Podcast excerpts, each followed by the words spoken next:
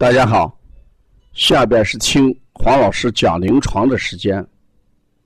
听黄老师讲临床是西安邦尼康小儿推拿咨询有限公司推出的临床实录文化产品。通过临床案例，不但解读和分享小儿常见病、现在综合症的病因、病机、病理、调理思路、配穴。食疗指导和推拿效果，更重要的是通过与妈妈的沟通，从妈妈育儿饮食习惯、家庭氛围、妈妈对疾病的态度和选择治疗的方式、妈妈育儿的得与失等多方位剖析疾病的真相。这将对育儿妈妈和同行带来更多的思考，真正实现。邦尼康不但用双手创新小儿推拿技术，更要用智慧传播小儿推拿文化的企业愿景。今天我讲的临床是来自五月二十八号邦尼康全国巡讲第六站乌鲁木齐呃参会的呃一位会员。名字叫朱定荣，他提了两个问题。第一个问题：腺样体肥大，按摩三个疗程能彻底治愈吗？这是一个问题。第二个问题：手术后腺样体肥大要按摩多久不复发？这个问题也可能是大家普遍关心的一个问题。我先讲一下。腺样体肥大，按摩三个疗程能否彻底治愈的问题？大家知道，腺样体肥大，哎，我们在小儿推拿里边，邦尼康专门在全国巡讲的时候讲了四种类型的腺样体肥大。一种呢，就是我们讲的呃肺胃积热型。所以说，这个是吃出来的腺样体，孩子吃的热量过高。第二一种呢，就是我们说的胆腑郁热型的，就是胆腑郁热、胆气不降型。第三一个呢，是肺脾气虚型，就是肺气脾气双虚型。第四一种类型是阴虚型。在这四种里边。前两种为实症，那调起来就容易一点；那后两种呢为虚症，我们知道虚症调理起来就相对慢一点。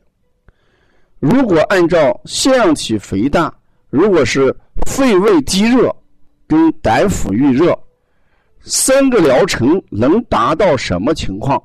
我们先不谈治愈，三个疗程。就能达到孩子睡眠基本正常，嗯，不会张嘴睡觉，更不存在憋醒。在这三个月调理当中，孩子腺样体呃有所这个呃收缩，而且呢，呼吸通道呃会得到很大的改善。那这个前提是什么？前提是。如果是肺胃积热型，我们一定要把食物控制严格一点，啊，让孩子对这个肉呀、蛋呀、奶呀，要一定要有一个限制量，能不吃尽量不要吃，因为这样的话，它就会呃对腺样体这个萎缩起到一个很好的积极的帮助作用。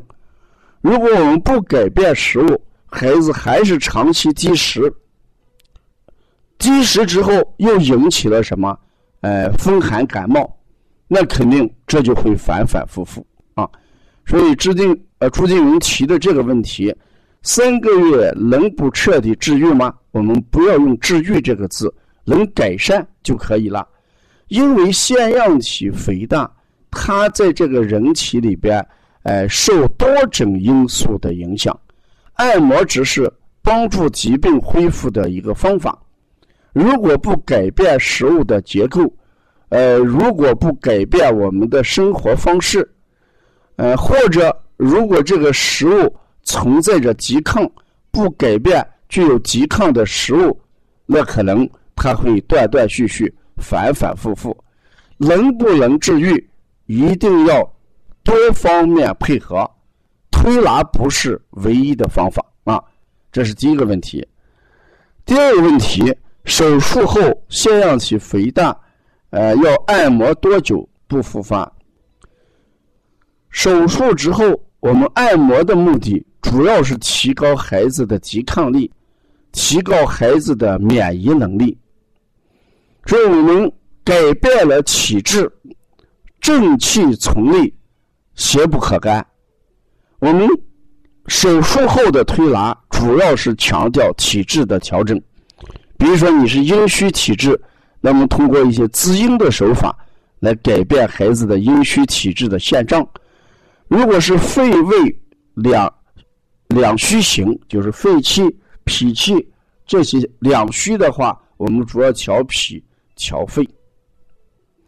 所以，呃，手术之后。怎么让他不复发？关键是改变孩子的体质，这是推拿要做的一件事儿。同时，我们还要教育家长，让家长改变自己的饮食习惯，不能让孩子吃遇这个诱发他的一些食物，也要改变孩子的情志。所以，中医在讲三分。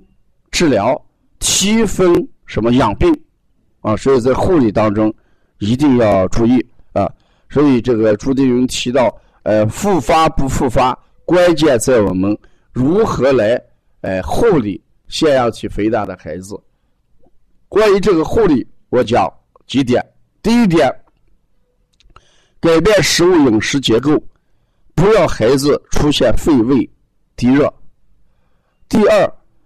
吃一些帮助健脾的食物，提高孩子的脾的运化能力。比如我们经常说的小米粥、南瓜粥、山药粥，吃简单一些食物啊，不要让孩子脾胃受损。我们经常讲，要想宝宝安，三分饥于寒。特别是夏天，给孩子尽量不要吃烧烤类的食物。孩子食物的选择主要与蒸、煮啊这些为主，焖啊不要用煎油煎的食物。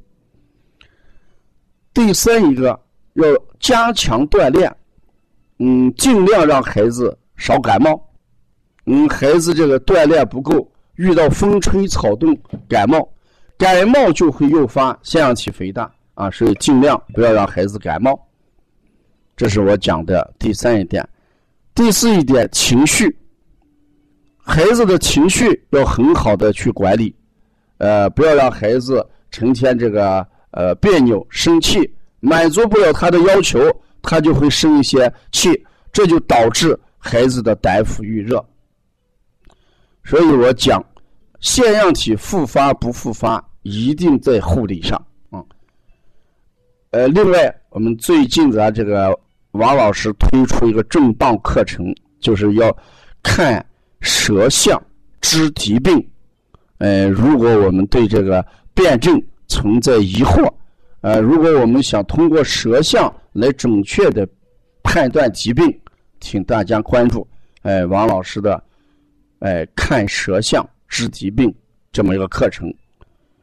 如果要了解邦尼康更多的文化资讯，嗯，你可以。加王老师的微信：幺三五七幺九幺六四八九，谢谢大家。